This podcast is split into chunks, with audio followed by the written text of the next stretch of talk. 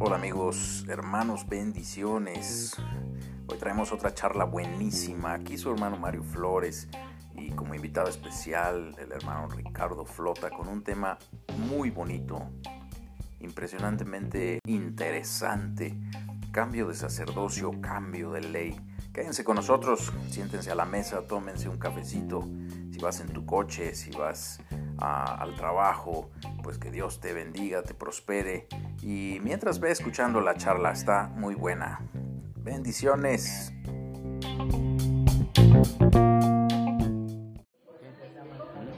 Ah, repito, dice, porque cuando se cambia el sacerdocio, dice Hebreos 7:12, necesariamente ocurre también un cambio de la ley. Cambió el sacerdocio, cambia la ley. No es que al cambiar el sacerdocio iba a seguir rigiendo la misma ley. A veces la confusión tan grande que la, mayoría de la cristiandad tiene y también muchísima gente que practica o intenta practicar incluso el judaísmo, eh, hay mucha confusión en esto, ¿no? Porque no, comprenden que en la misma escritura se habla de distintos tipos, distintos tipos de leyes y de distintos sacerdocios. Por ejemplo, para los israelitas cuando eh, estuvieron eh, pasando por la travesía del desierto, el Señor dio la, el mandato y dijo, a ver Moisés, he escogido a tu hermano Aarón por sacerdote y a sus hijos por sacerdotes, ¿verdad? Y entonces ya le da la instrucción para que les dé las vestiduras que debían llevar. Luego le dice cuáles son las leyes bajo las cuales se iba a regir ese sacerdocio, que es conocido como el sacerdocio arónico. ¿De acuerdo? ¿verdad? El sacerdocio arónico, eh, eh, ahí viene la escritura, este, hermoso, claro, hay mucho que aprender, todo lo que tú quieras pensar. ¿Quiénes podían ser sacerdotes? A veces la gente dice los levitas, no, sino los descendientes de Aarón. Aunque Aarón era levita, sí, pero no cualquier levita podía ser sacerdote.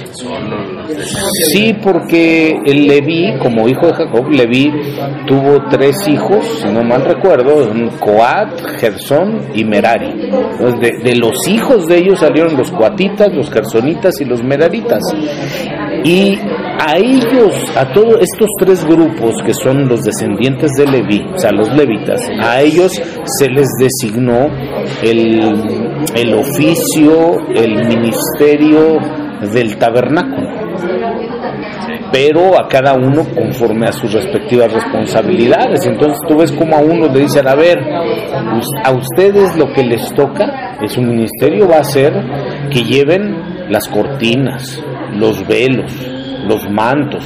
Cuando, eh, eso estoy hablando cuando el tabernáculo estaba erigido en el desierto y la nube se levantaba, entonces Moisés sabía que el Señor estaba indicando que se tenían que mover, se tenían que trasladar. Y se levantaba la nube y Moisés hacía aquella famosa declaración que es algo profético, muy hermoso, digno de, de, un tema para estudiar y compartir, ¿no? Cuando Moisés decía la declaración de levántate, oh Señor, y se dispersen todos tus enemigos delante de tu presencia, todos aquellos que se aborrecen, ¿no? Eh, y entonces se movía la nube y, y sonaban las trompetas y se, y se movía el campamento. Entonces ahí tú ves, por ejemplo, como en Tesalonicenses dice, a la voz de mando, a la voz de arcángel, a la trompeta de Dios. Y el evento que viene para que se traslade, para que se mueva también el verdadero campamento, ¿no? Porque, ¿sí, ¿sí me explico? Es cuando la voz, la voz de mando, la voz de arcángel y a la trompeta. Entonces habría que entender qué es eso cuando, cuando el Señor daba el mandato de allá arriba con la nube y qué es que Moisés diera la voz declarando, ¿no? Eh, y, las trompetas. Bueno, pero digo, ese es punto y aparte. Entonces, cuando se, cuando, cuando la nube se movía, cuando se movía el, el, mover el campamento, los levitas ya sabían que tenían que activarse y vamos a decirlo de esta manera, a desmantelar el tabernáculo. Entonces corrían y, órale, a desarmarlo a quitarle las cuerdas, quitar las estacas, levantar las varas, levantar las cortinas, los pero era una forma muy organizada que tenían ellos, ¿no? Entonces, a quienes les tocaba er, los mantos, los velos, las cubiertas, a ellos. Entonces, tú por eso puedes entender que aún dentro de los que le sirven al Señor en el ministerio, solo algunos les dan a que sean los que lleven los mantos. Solo algunos son los portadores de, la, de las cubiertas. No todo el mundo puede dar cobertura. ¿No? Ah, mira qué precioso todo no todos a los que Él designó, porque eso lo mandó Dios, eso ni siquiera fue como del ronco pecho de Moisés, sino que eso lo recibió del Señor, porque el Señor es el que designó a quienes sí, quién sí llevaría eso, quién llevaría esa honra. Tú ves que en Efesios, por ejemplo, es Efesios 4, 4.12 me parece, 4.11, ¿no? Donde dice porque Él, hablando de Cristo, Él mismo constituyó a algunos, mira, no a todos, a algunos, el ser apóstoles, o sea, mira los que cubren, el ser apóstoles, a otros ser profetas, a otros ser evangelistas, a otros ser pastores y maestros, para, y ya dice para qué los constituyó, ¿no? Es un tema también hermosísimo pero algunos. Entonces algunos llevaban esto, los cubiertos, los mantos, los los cortinas. Otros les tocaba llevar, llevar las estacas, los palos, los postes, porque así se armaba el tabernáculo. Ya sabían su trabajo. Cada uno sabía su trabajo. Y tú ves cómo les asignaban carretas con bueyes, porque eran este, mire, los palos, las estacas, los postes, es la gente que lleva las cargas más pesadas.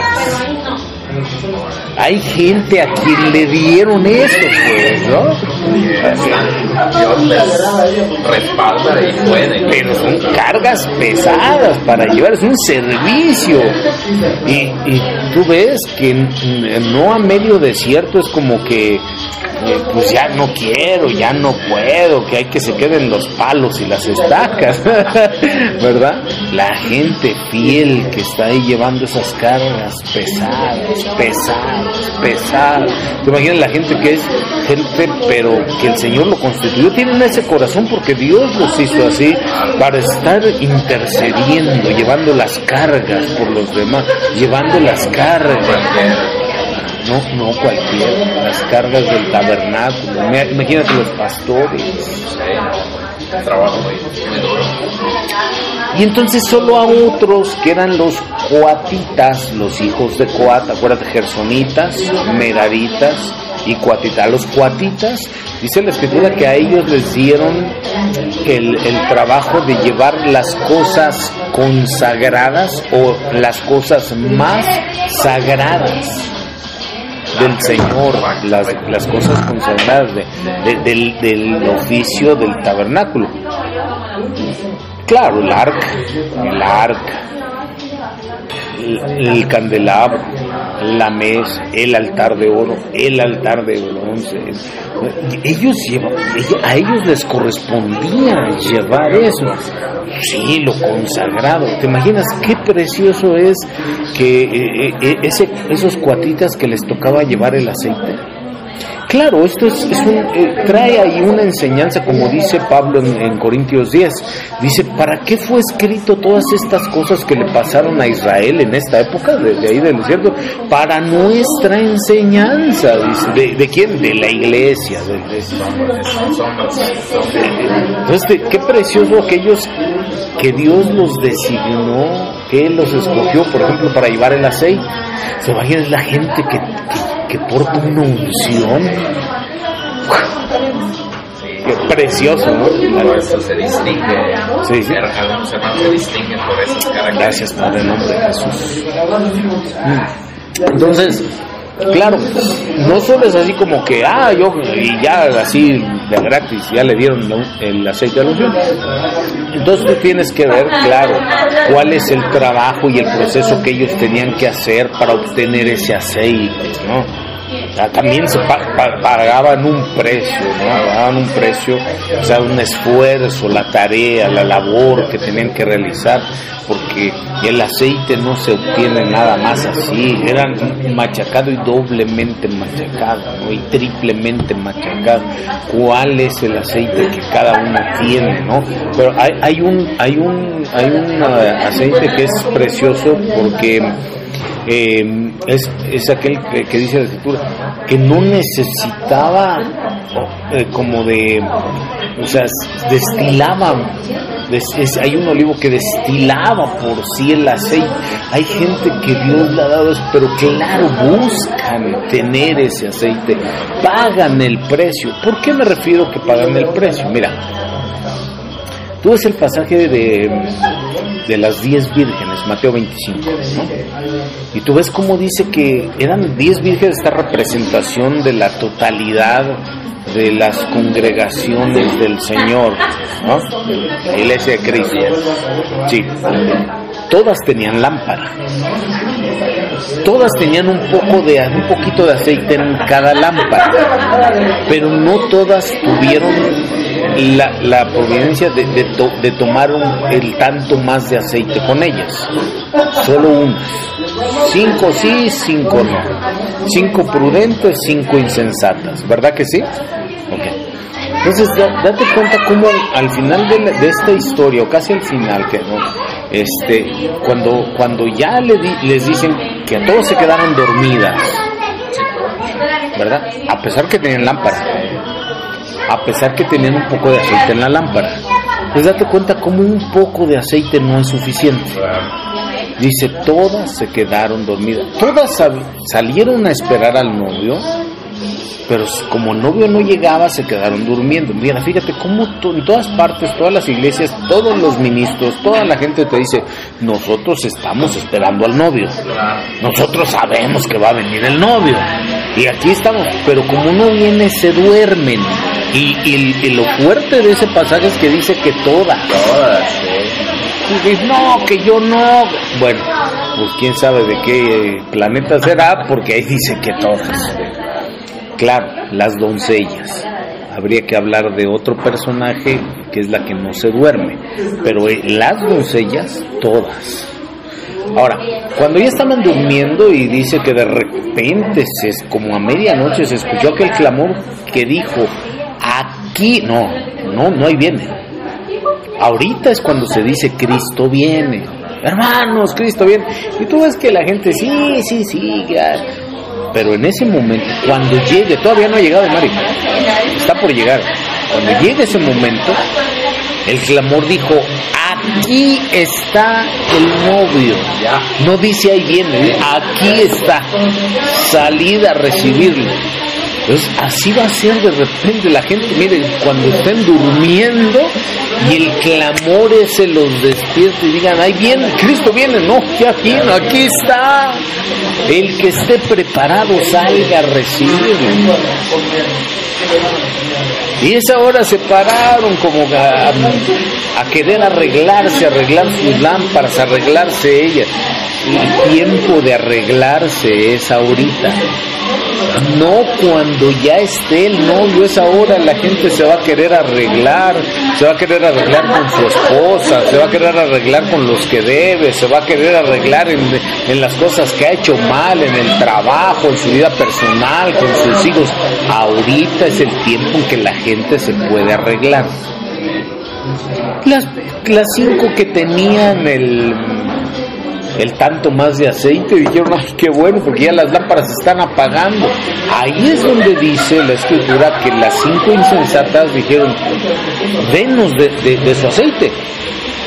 Fíjate cómo en el tiempo final se va a ver, ahí es donde se va a apreciar exactamente lo, lo valioso que es el aceite.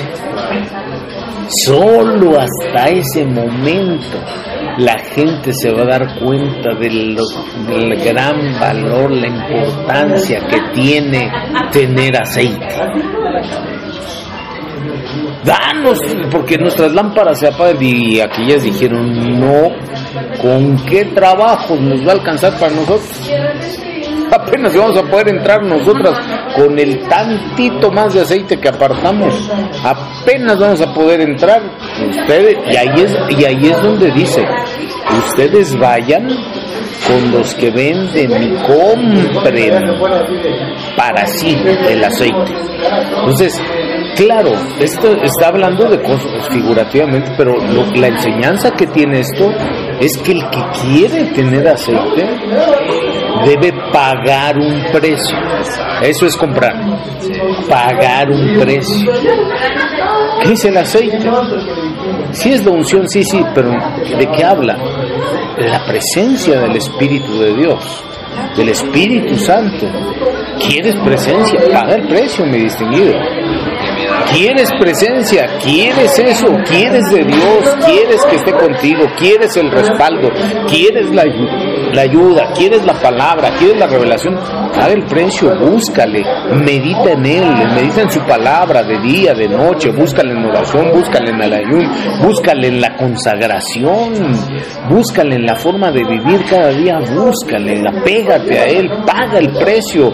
La gente no quiere dejar de mentir, la gente no quiere dejar de robar, la gente no quiere dejar de hacer injusticias, quiere el, el aceite pero no paga el precio. ya, ya, ya, ya ¿viste? Yo creo que en este tiempo se da eh, mucho el, la crítica a las denominaciones o a otras iglesias. No, es que aquellos son muy santurrones, ¿no? Es que aquellos, o otros son más light, ¿no? Y y en el tiempo final vamos a estar así, ¿no? Este, ay, siempre sí quiero lo que tenían aquellos. Mira, es que, sí, sí, bro, perdón. Es que dentro de las cosas que marca la escritura, porque sí tienes razón, pero seamos un poquito más específicos. Dentro de las cosas que se van a necesitar, si se quiere alcanzar, llegar a estar en esas promesas que Dios ha dicho, de ser arrebatado, de entrar a las bodas, de entrar al banquete, de ser la esposa. Dentro de las cosas que marca la escritura que se tienen que tener es el aceite. Así específicamente. Mira, por ejemplo, en este pasaje del que estamos hablando, con ese poco más de aceite que tenían o esa provisión más, lograron entrar al banquete no eran la esposa. Lograron entrar como doncellas. Ahí lo dice. Pero la gente piensa que va a ser la esposa con un poquito más que busque. No, no dice la, Biblia. La esposa, tú ves por ejemplo en el libro de Esther ella se preparó, la prepararon y se preparó. Para llegar a ser la esposa, dice que fue preparada, 12 meses es un, igual es una representación del número 12. Él tuvo que entrar en el orden. El número 12 en la Biblia representa el orden, nos habla del gobierno de Dios. Y por eso es que siempre ves 12 hijos de Jacob, 12 tribus de Israel, que no son lo mismo las 12 tribus que los 12 hijos, ¿no? Como en las tribus no estaba José, no estaba Leví, es otro rollo. 12 discípulos, doce apóstoles, doce puertas, doce columnas, el, el, orden. Ah, entonces lo prepararon por doce meses y dentro de eso dice el libro de Esther que seis meses la prepararon con, con especias, con, con, cosméticos, ¿qué? y 12 meses con aceite. Eso de los cosméticos, mi bro, eh, no es así. Bueno, sí habla de lo, en parte, en parte habla de las pinturas y eso, pero cuando uno estudia esa palabra que está escrita ahí, es una palabra que traduce cosméticos y traduce afeites afeites, de afeitarse. Eh, suena a lo mejor un poquito así, un poquito áspero, el, pero eh, dicho con el respeto que es debido, pero es que la gente piensa que el, el arreglo, por ejemplo, de las mujeres eh, es muy moderno, el arreglo es de la antigüedad, y también ahí las mujeres les hacían afeites. ¿Qué es afeite? El, paso de la navaja. Para, pero era de una, de una manera especial que lo que hacía no, no en una manera vulgar de ahora, como la gente pueda pensar, en una manera especial que lo que hacían cuando les pasaban ese instrumento, vamos a decir como un tipo de rastrillo, ese afeite, era para quitarle las impurezas de la mujer. Entiéndase pues, ¿quién quiere ser esposa? Está dispuesto a que le pasen ese instrumento, ese rastrillo, llamemos, para que le quiten las impurezas que tiene. Pero la gente quiere ser la esposa, pero sigue siendo impura. Y por, mire, en la mente, con cosas sucias en las palabras, con cosas sucias, impuras, inmundas, hablando, pensando, haciendo, con malas intenciones, con impurezas en el corazón. No lo hace, pero lo desea. Entonces, cuando la gente se decide, empieza a buscar del Señor, aquí estoy, aquí está mi vida, y, Dios le llega a tomar esa palabra, pásenle el aceite. O sea, no va a llegar así con esas impurezas allá para ser la esposa. Y exacto, una limpieza general. Cuando empieza a pasar todo eso, y la gente dice, ¿por qué está, me estará sucediendo todo esto? Para que en medio de todo eso te liberes de esas impurezas.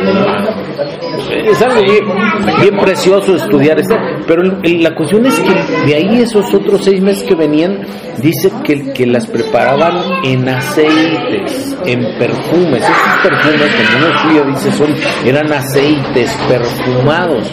Las metían, las sumergían en esas como, como tinas, como, para que del olor saliera de Exacto, es que era, era tanto el tiempo que estaban sumergidas en eso, no, no, no les echaban una rociadita de aceite. Eh, eh, eh, te digo, imagínate que como un tipo de tina se metían en esos baños todo el cuerpo, todo completito hasta la cabeza, todo, todo, todo, todo. Y ahí día y noche metida. Cuando, claro que al final de su periodo de preparación ya no tenían que estarse echando otro tipo de perfumes. Expelían el aroma agradable para llegar a presentarse ante el rey a ver si calificaba para ser la esposa. Y la gente, que si entendiéramos esto, que si estuviéramos de día y de noche, no una rociadita, sino metidos, sumergidos, Señor, no solo quiero que me huelan bien los pies, las entrañas, las piernas, el, corazón, los oídos, las manos, el cerebro, los ojos, me lo voy a meter aquí. es un punto muy importante esto que estás mencionando, porque se me ocurre que si, la, si los hermanos y la cristiandad en general entendiéramos esto, eh, veríamos con ojos menos religiosos el buscar al Señor. Claro. Porque, porque hay mucha, habemos muchas personas que, que podemos estar en la iglesia, pero que en realidad no nos hemos dejado afeitar ni aceitar. Muy bien dicho. y así como lo estás explicando, verdaderamente creo que a, la mente, al corazón es es un vuelto muy especial porque dejas de ver las cosas religiosamente. Claro. Ya las ves más espiritual. Hay, hay una razón, un objetivo que, que uno busca, que ser la esposa.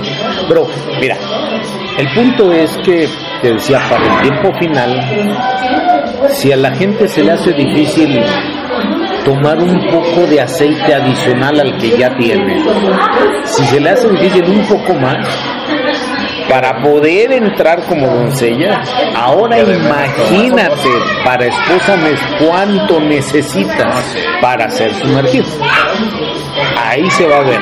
ver. Regresamos al punto donde salimos de esto, es que decíamos que a los cuatitas les, les, tocaba llevar las cosas más sagradas. Te ponía el ejemplo de, la maravilla, del, privilegio de ser el que llevara el aceite, de la unción para las lámparas, para el alumbrado. Imaginas aquel, aquel que llevaba las lámparas, ser alguien que tenga luz, el que lleva el altar los que llevaban el altar, por ejemplo, el altar del sacrificio, de la carne, es la gente, hermano. Gente que, que, vive pero con eso, ¿no? El sacrificio del cordero, la sangre que aquí se riega es la que nos salva y la gente que evangeliza, que que como ese canto de, que, de San Marcos que dice, no, no puedo callar, no callaré. Y no callaré. Y la gente va y comparte con uno, con otro, con otro, con el que se comparte que el por medio del sacrificio del cordero y del derramamiento de la sangre hay perdón de pecados, hay limpieza de la vida, hay restauración, hay oportunidad. Y eso que solo les son los, los del altar del sacrificio, ¿no? Y que constantemente la gente que está cortando con la carne, cortando con la carne. ¿Cuál carne? la que dice Gálatas capítulo 5 a partir del verso 19. Evidentes pues son las obras de la carne, Inmoralidades, sensualidades, fornicaciones, adulterios, pleitos, celos, envidias, contiendas, disensiones, murallones, eh, eh, todo lo ves que dice, y todos los que se le parezcan, ¿no? Y, cortando, cortando, cortando porque a veces solo queremos cortar con la carne de los demás. Ah, pero con la de uno, que te dijeron, mira, a ver, échate, rebánate, son unos dos kilos. de, de pleitos, de disensión.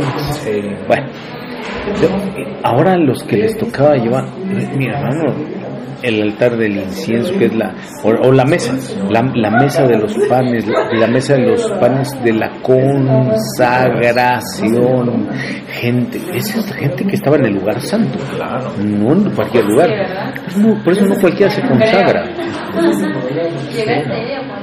Había mucho que explicar, ¿no? Lo del altar del incienso, la gente que ora, la gente que adora, que eran los que ya estaban más cerquitas de la presencia.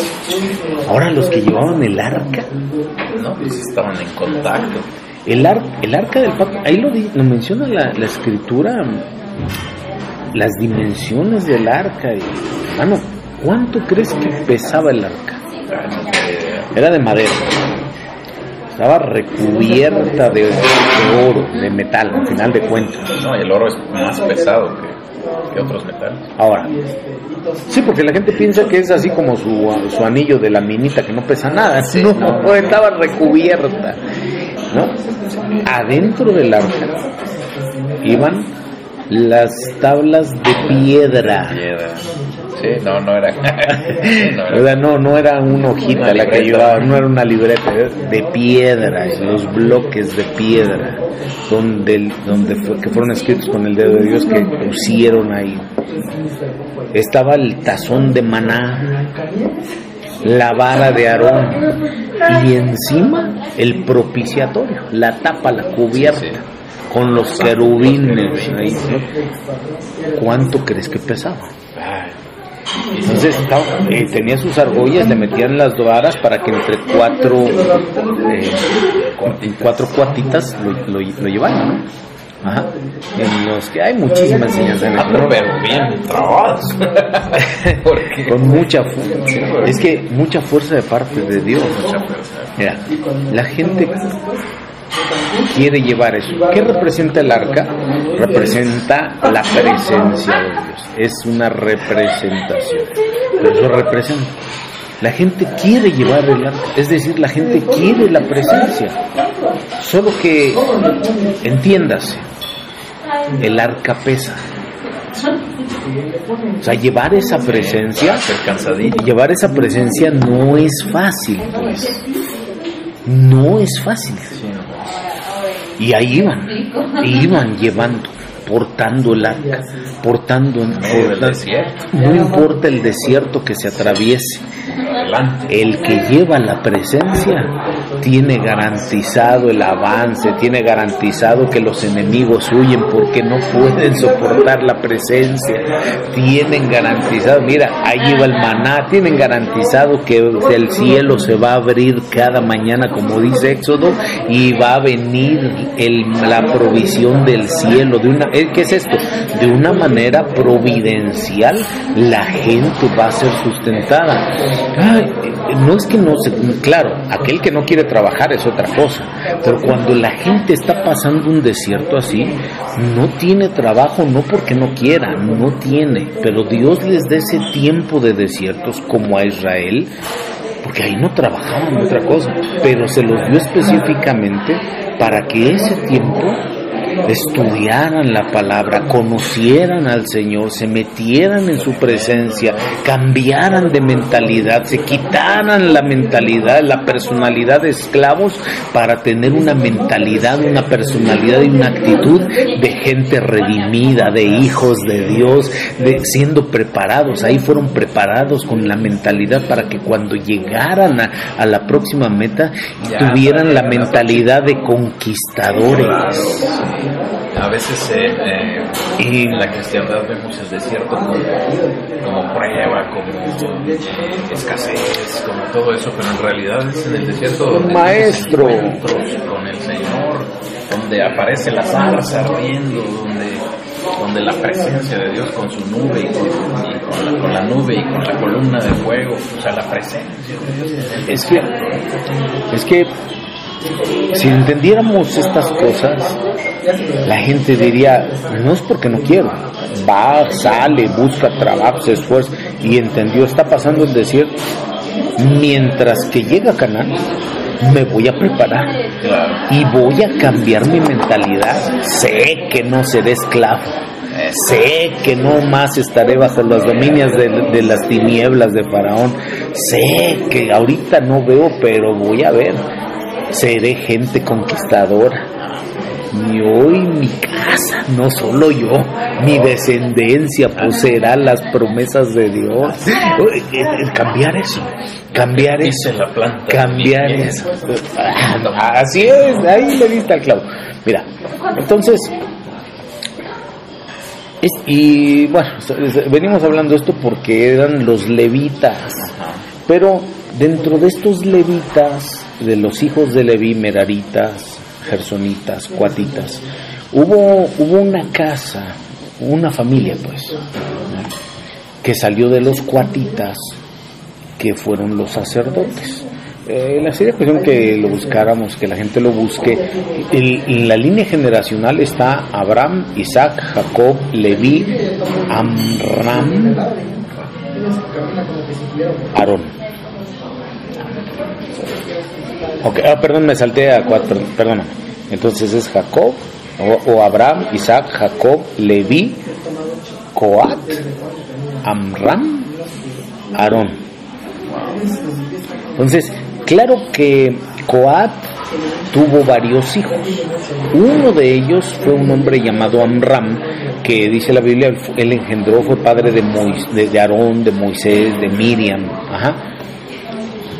Y de entre todos los levitas, de entre, escogieron a los cuatitas, y de entre todos los cuatitas escogieron a Amram, y dentro de los hijos de Amram, a Aarón, para que fuera sacerdote. y Aarón y sus hijos. Entonces, una cosa son los levitas y otra cosa son los sacerdotes que solamente podían ser de los hijos de Aarón, no de, no de otros. Eso lo escogió Dios. Es como, como los ministerios ahora de Efesios 4.11, los que mencionamos hace rato, no es el que quiera, es el que escoge Dios. Sí, no, no importa el, el papelito, el título de la academia teológica. Claro que no. La academia sí sirve, es un apoyo. Bendito Dios que los ministros se preparen, pero eh, eso no te hace pastor, no te hace apóstol, no te hace profeta evangelista. Es Dios, es el Señor el que designa, el que hace el escogimiento. Así, para ese tiempo, para ese sacerdocio en específico escogió a Aarón y a sus hijos. Aarón sumo sacerdotes, los hijos sacerdotes. Entonces, eh, habría que hablar de la, de la orden sacerdotal, la orden arónica. Una orden sacerdotal es el grupo de sacerdotes y dentro de la orden sacerdotal debe haber uno que es mayor, que se le conoce como el Cohen Gadol en hebreo, o sumo sacerdote. ¿Ok? ¿Sí? Pues uno es el mayor, el sumo sacerdote, y los otros son los sacerdotes que le auxilian, que le ayudan, que tienen funciones de sacerdotes. Y en cada orden sacerdotal, según la Biblia, Dios establece ley o leyes que van a regir a esa orden sacerdotal. Durante el tiempo que Dios permite que lo, lo, que Dios establece, no, aunque murió Aarón, siguió su hijo. ¿Quién? Eleazar. Y él se regía por la misma ley, porque no o sea, cambió el personaje, Aarón, a Eleazar, pero es la, es la misma orden sacerdotal de la orden arónica. No ha cambiado el sacerdocio ahí, sino que ahí seguía rigiendo lo mismo. Por eso las leyes que les dieron de que eh, deben de preparar en la mañana y en la tarde encender las lámparas y el sacrificio de la mañana, el sacrificio de la tarde y cuando llevaba a alguien que había pecado, pues llevaba el animalito, lo inspeccionaban, que no tuviera defecto y, ver, que lo mataban, le apartaban la cabeza, las patas, las entrañas, hacer el lavado de todo eso. Claro que ahí la, la Biblia nos enseña muchas cosas muy hermosísimas que son sombras de todo eso, este, pero eso ya cambió porque no se sigue rigiendo por la misma ley, no se no está en vigencia ese sacerdocio arónico. es que ¿quién no va a lamentar una desgracia de tal grado en lo, que fue la destrucción del templo y la segunda destrucción o la destrucción del segundo templo? ¿Quién no? ¿Verdad? Claro, pero todo ocurre con propósito siempre. ¿Por qué es? ¿Por qué es tú? ¿Por qué crees que ahora no, no, no Dios el eterno, el altísimo, Señor, Dios de Israel, que es nuestro Dios. ¿Por qué, ¿Por qué será que no con su poder ha levantado gente y que, y que pudieran erigir eh, un, un nuevo templo? ¿Por qué es que ha estado sin templo ahora? durante todo, desde la destrucción eh, a partir del año alrededor del año 70 de nuestra era, de la era eh, después de Cristo, ¿por qué no ha habido templo? No, que porque los romanos dominaron, sí, sí, sí, esas son las cuestiones político, militares, sociales, económicas, culturales de los humanos. Estoy hablando por qué Dios con su gran poder no hizo que otra vez se levantara. Y es que se da, no es casualidad, sino que ese sacerdocio, el Señor le puso un alto a ese sacerdote. ¿Sí Tendrá que ver con el fastidio del Señor cuando dijo eh, ni sacrificios ni holocaustos quiero, sino conocimiento de Dios. Es que el Señor, tú puedes ver de que eso lo, lo empieza a hablar desde el profeta Samuel y luego cuando ya estando en la tierra prometida eh, y, se, se, erigió el, reinado de David, el reinado de Salomón y luego los descendientes, Roboam y los demás hijos este, de esta casa. Pero ves cómo llegan los profetas Isaías, Jeremías, Ezequiel, Oseas y todos, y todos le dicen, dice el Señor, ya no quiero, no me agrada, ya no es, ya no lo otro. Y, les, intentó corregir de muchas maneras, muchas veces, y no quisieron entender. Tú ves cómo fueron fue desterrado Israel, cómo fue llevado al cautiverio Judá, etc. Pero el punto es, ¿por qué ya no? Sino que ese sacerdocio tuvo un, tuvo, tuvo un alto, no sigue en vigencia. Entonces, hay un cambio de sacerdocio, cambia la ley también. Sí, es que antes de hablar de, la ley o de las leyes, tendremos que entender esto del sacerdocio. Claro, entra el sacerdocio de Melquisedec. Sí, hay antes. ¿Por qué es que, por ejemplo, en el reinado de David, tú ves como David sería muy rey, pero un rey no podía hacer lo que se le pegara la gana en la casa del Señor, ni con las ordenanzas de Dios, ni lo que regía el templo, ni por buenazo que fuera el rey. Mira, por ejemplo, a Ezequías. Mira, por ejemplo, a Usías. Vamos a poner, por ejemplo, a Usías. Usías fue un gran rey. Dios estuvo con él cuando Usías le buscaba y todo. Pero dice la escritura que cuando él se volvió orgulloso, entonces entró al templo del Señor y él, este rey Usías, quiso ministrar, este,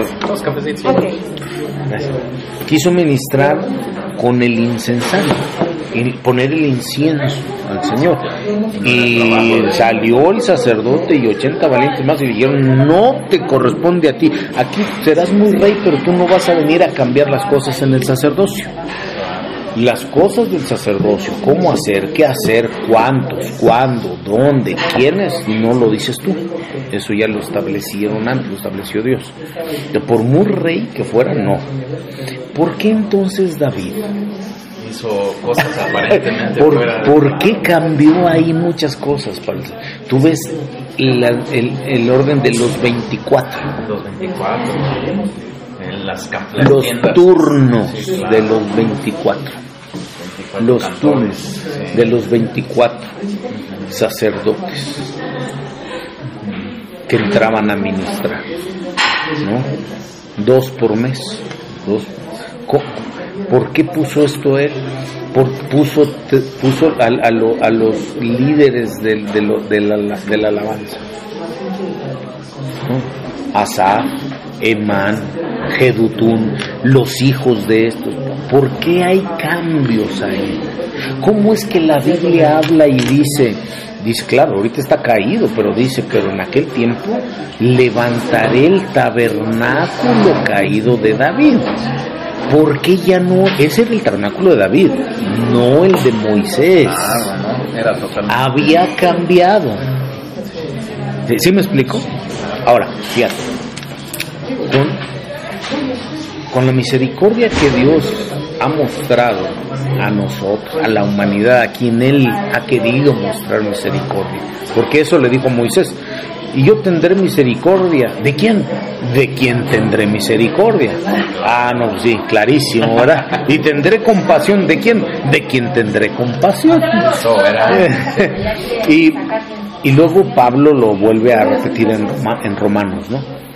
De quién, de quienes ha tenido misericordia y, podemos eh, por su gracia entender algunas cositas, algunas cosas de esto. Podemos ver que cuando el verbo se hizo carne y tomó, tomó un cuerpo, se tabernaculizó y habitó entre los hombres, aproximadamente hace dos mil años, que nació en Belén, habitó en la tierra de Israel, Judea, Nazaret, y llamado, bueno, nosotros le decimos Jesús, Yeshua.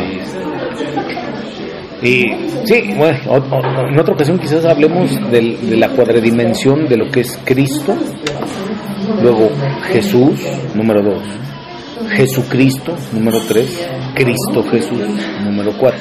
¿Por qué en la escritura se le menciona de esas diferentes cuatro formas. No es lo mismo, aunque sea del...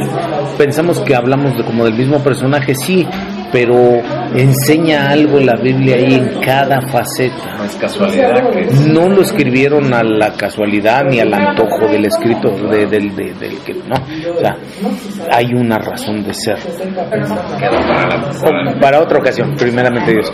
Pero el punto es que cuando viene viene eh, Jesús y entonces él no de inicio, sino hasta después de haber consumado la obra que lo enviaron a hacer, él fue erigido como sumo sacerdote.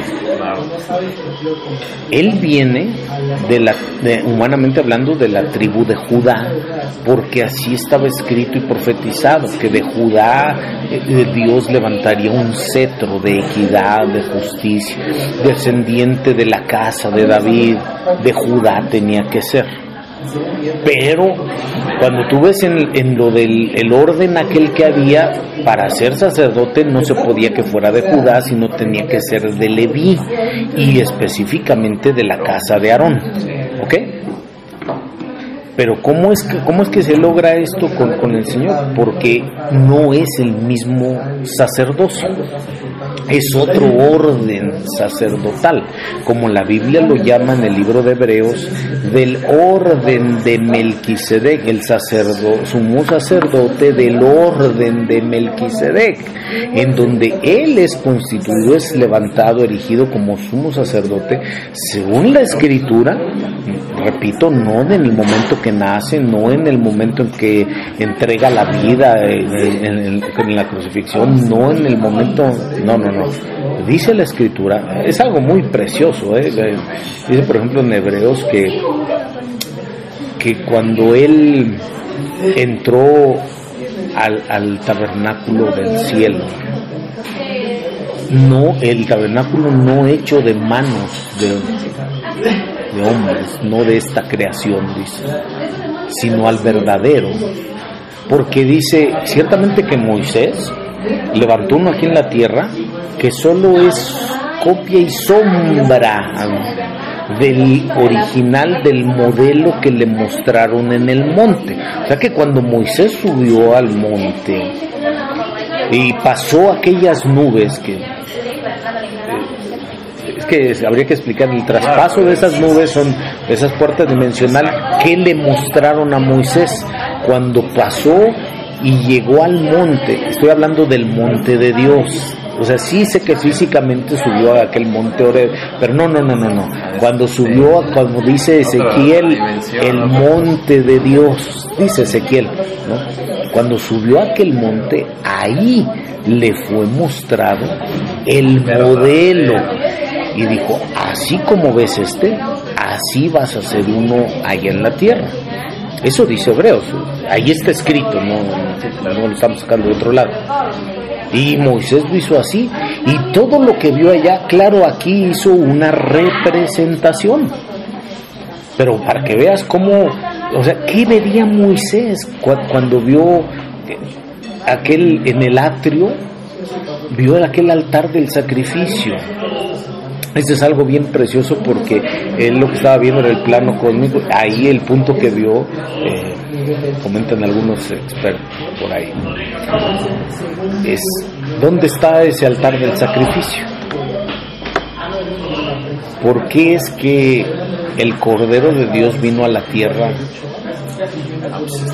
Eh, este punto en, en la creación este está ubicado está ubicado en ese en ese dentro de eso. Oh, algo muy precioso. A comprender una mini pizquita. bueno sí porque él pudo haber ido a donde él quisiera hacer esto no esta es la redención. Ahora el lugar santo. ¿Qué vio, por ejemplo, qué vio Moisés cuando en, allá arriba, en el, en el verdadero tabernáculo? Eh, dice, dice la escritura que en la mesa de los panes, los panes, a los panes se le llama, la Biblia le llama de varias formas, los panes consagrados, los panes de la proposición, y le llama también los panes de los semblantes o panes de los rostros. ¿Cuántos panes habían ahí, mi bro? En la, en la mesa, doce, doce, doce panes en la mesa del Señor. Como cuando Jesús, el Señor, estuvo en la mesa con los doce, en esos rostros. ¿No? Es una representación de que habría tantas cosas de qué hablar. ¿Qué vio Moisés? ¿A qué personajes vería él que habían allá? No estoy diciendo que no era, por supuesto, no eran los discípulos, no, que, pero allá había alguien, había, eh, habían unos rostros sentados ahí, estaban allá a la mesa. ¿no? ¿Sí me explico? Eh, en alguna ocasión por ahí compartimos un tema, una, pellizquita, como dices tú, porque hay tanto de qué hablar de esto. Eh, pues, eh, ¿cómo, ¿cómo, le llamamos? Los habitantes del lugar santo, los habitantes del tabernáculo. O sea, habría que, sería interesante poder platicar sobre eso. ¿Quiénes son los que habitan en el tabernáculo, no? ¿Quiénes, qué presencias? Se mueven ahí. Porque, por ejemplo, en el lugar santo, tú ves que cuando el sacerdote Zacarías, estoy hablando del Evangelio de Lucas, lo, entró a ministrar en el altar del incienso, dice que ahí, ahí estaba el ángel. No que a esa hora llegó el ángel. Ya estaba, ya estaba. Claro. Sí, sí, bueno, hay tantas cosas que hablar. Pero bueno, ya del lugar santo para el lugar santísimo fue puesto un velo. Moisés puso un velo que no dejaba pasar de, de, del lugar santo al santísimo, sino que para pasar tenía, tenía eh, como no había puerta, tenía, el sumo sacerdote tenía que prácticamente bajo rostro en tierra, ahora sí que humillarse de tal forma, arrastrarse propiamente, vamos a decir como pecho tierra, ¿verdad? Rostro en tierra, para poder pasar y habría que explicarlo de la cortina, cuánto pesaba y todo. Pero, pero, pero el punto es, ¿qué había en ese velo que estaba entre el lugar santo y el lugar santísimo? Ahí estaban, estaban bordados unos querubines, ahí. Porque lo que vio Moisés allá es que habían esos seres que resguardan la entrada al trono. Acá en el tabernáculo de abajo, una cortina, eh, sí, y, y, y, cuando el sumo sacerdote lograba entrar, no podía entrar cualquier sacerdote, era el sumo sacerdote el que podía entrar una vez al año, dice el eh, y entraba lo que veía era el arca, aquí en la tierra, en el tabernáculo de aquí, el hecho con mar. Pero el de allá, la presencia, el trono. Por eso tú ves en Apocalipsis como los querubinas rodean el trono, son los guardianes, todo esto, ¿ok?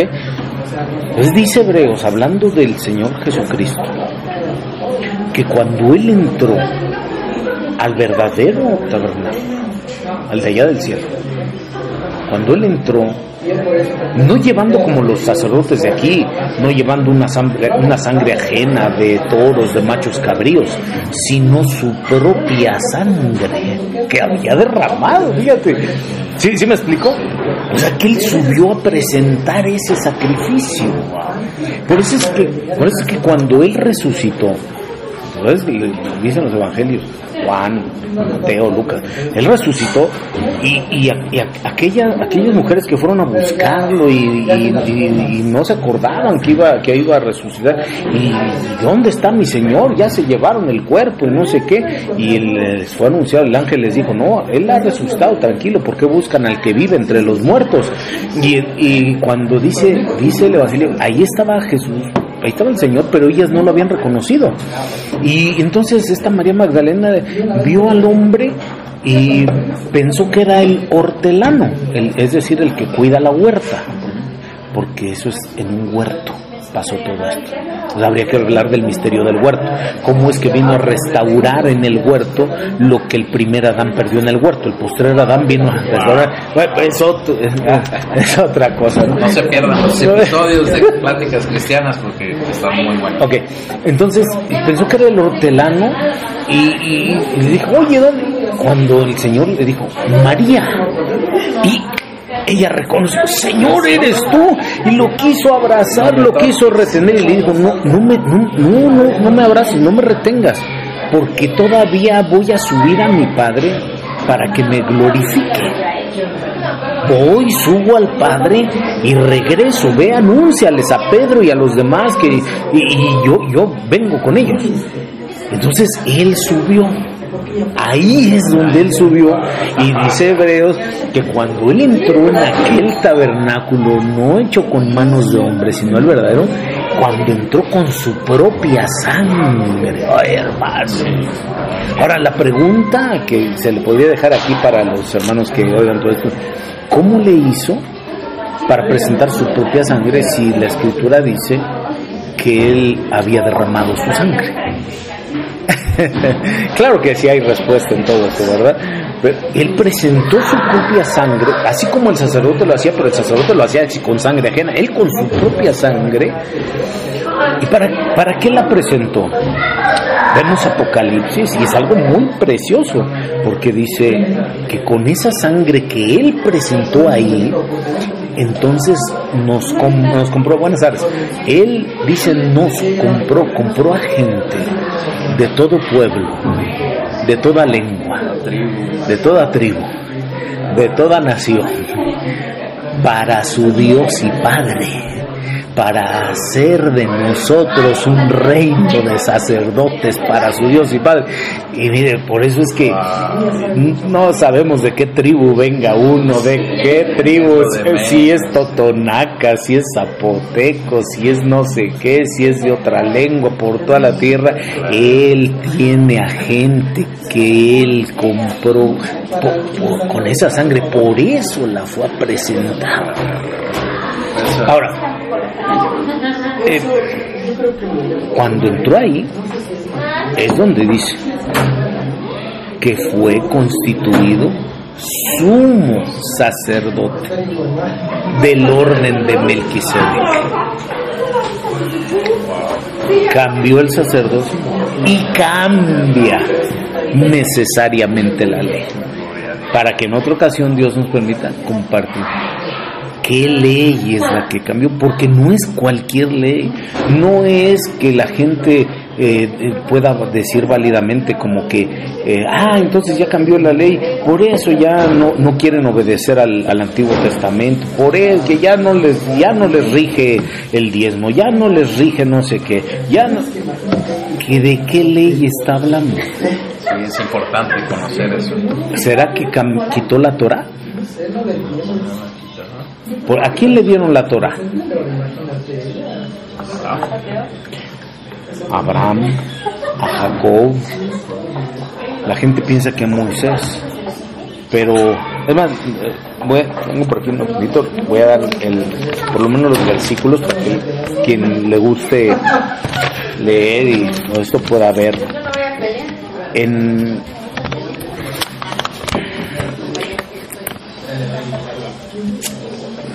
por ejemplo, en Primera Crónicas 16, 17, en, la Biblia latinoamericana 95, ahí viene donde dice la ley de Jacob, esa palabra que viene ahí es la palabra Torah, y dice que es en, la en esa ley Jacob hizo un pacto, o sea, de Dios con la descendencia de Jacob, la Torah, Génesis 26, 5, también se la dieron a Abraham y a su hijo y a sus hijos. Por eso es que Jacob caminaba bajo esa ley del pacto. La Torah. Si la gente se refiere a que en, lo que habla Deuteronomio 33, 2, cuando el Señor llegó este, eh, desde Parán y todo eso y resplandeció en, en- en Seir y todo lo que habla ahí y llegó con Moisés en aquel monte en el Sinaí y con todos los millares de, santos y le dio la ley, eso es una ley que dice ahí, dat, la ley dat, la ley de fuego es otro tipo de ley. Hay varios tipos de ley. ¿Qué ley? ¿Qué ley es la que les habían dado a los sacerdotes? ¿Qué es la que cambió? No está hablando que haya cambiado la Torah. Habría que explicarlo, enseñarlo, entender. No vino a abolir cierta ley, vino a quitar otra y sí se cambió otra. Cuando cambia el sacerdocio, cambia la ley, pero hay que, repito, entender cuál no nada más así, porque la gente dice, por ejemplo, no, que a nosotros ya no nos rige hacer esto. La gente no quiere, por ejemplo, obedecer lo que dice la palabra de Dios porque dice está en el Antiguo Testamento, no obedezco. Solo que ahí también en ese antiguo y en esa misma partecita dice, si obedeces, te vienen estas bendiciones. porque, ¿cómo es que la gente quiere las bendiciones pero no quiere obedecer? Claro. bueno, pues eh, siempre ese va, a ser el, ese va a ser el siguiente. Si Dios permite, Siempre es un gusto poder eh, estar en estas charlas, en estos diálogos y, esperando sobre todo que, a más de el, el, gozo y el placer de estar contigo, mi hermano, que, que sea útil y de bendición para para la gente. Y como hemos nosotros sido enseñados también en nuestra cobertura, lo que nosotros platicamos, exponemos de la palabra del Señor no es para contender con nadie, no, que nadie se sienta ofendido ni aludido porque no va dirigido a nadie, sino a todos.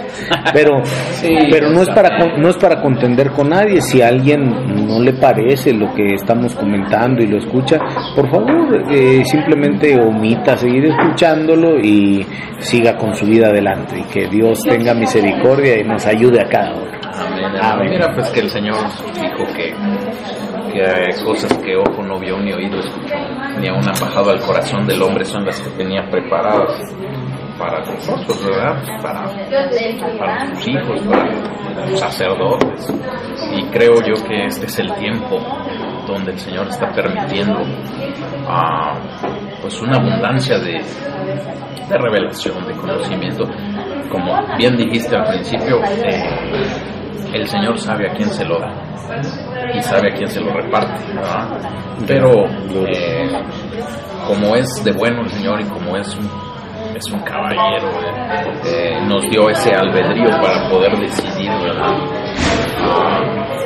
Eh, si, si queremos escuchar lo que oído no oyó, ¿verdad? si queremos ver lo que ojo no vio, pues ya depende de, de disponer ese corazón, pero pues nosotros, hermanos, estamos platicando, conociendo y nos gozamos. Y creo que muchos de los que nos están escuchando también. Eh, toda la gloria es para el Señor. Mira, pláticas cristianas es. Pláticas cristianas. Pláticas cristianas es algo que no. que toda la gloria es para el Señor. Toda la gloria es para Él. Y ojalá que podamos este, pues, continuar charlando sobre esto. Eh, ahorita que comentas, eh, se me viene a la mente algo muy importante, un tema también sobre el cual podríamos comentar en alguna ocasión, eh, algo que yo le, he llamado así, lo he entendido, concesiones divinas. ¿A quién se le concede ciertas cosas y a quién no? Es decir, Él es el que lo concede. Porque dice, por ejemplo, en el Evangelio de Mateo, cuando da el Señor las parábolas, la parábola del sembrador, y a nadie le entendía.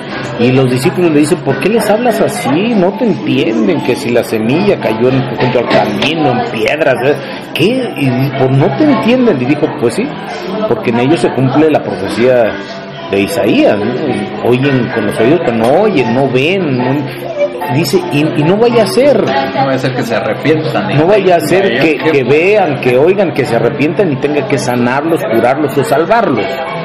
No, porque a ellos no les fue dado. Pero a ustedes sí. Pues yo creo que los que nos están escuchando son de los que sí. Eh, amén. ¿Verdad? Porque claro, pues la gente escucharon todo, todo lo anterior es porque Dios pone ahí en su corazón ah, esa, ese link que te atrae, que dices, wow, esto está bueno y, y viene de parte de Dios. Amén, hermano, pues nos vamos a despedir por hoy, pero vamos a seguir platicando y esténse pendientes en uno de estos días.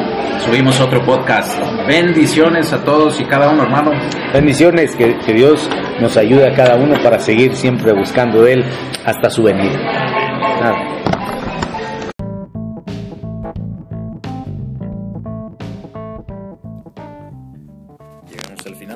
y agradecemos tu amable atención, rogando al Señor que esta charla sea de edificación con el único objetivo de estar listos para ese glorioso encuentro con el amado que viene pronto. Bendiciones.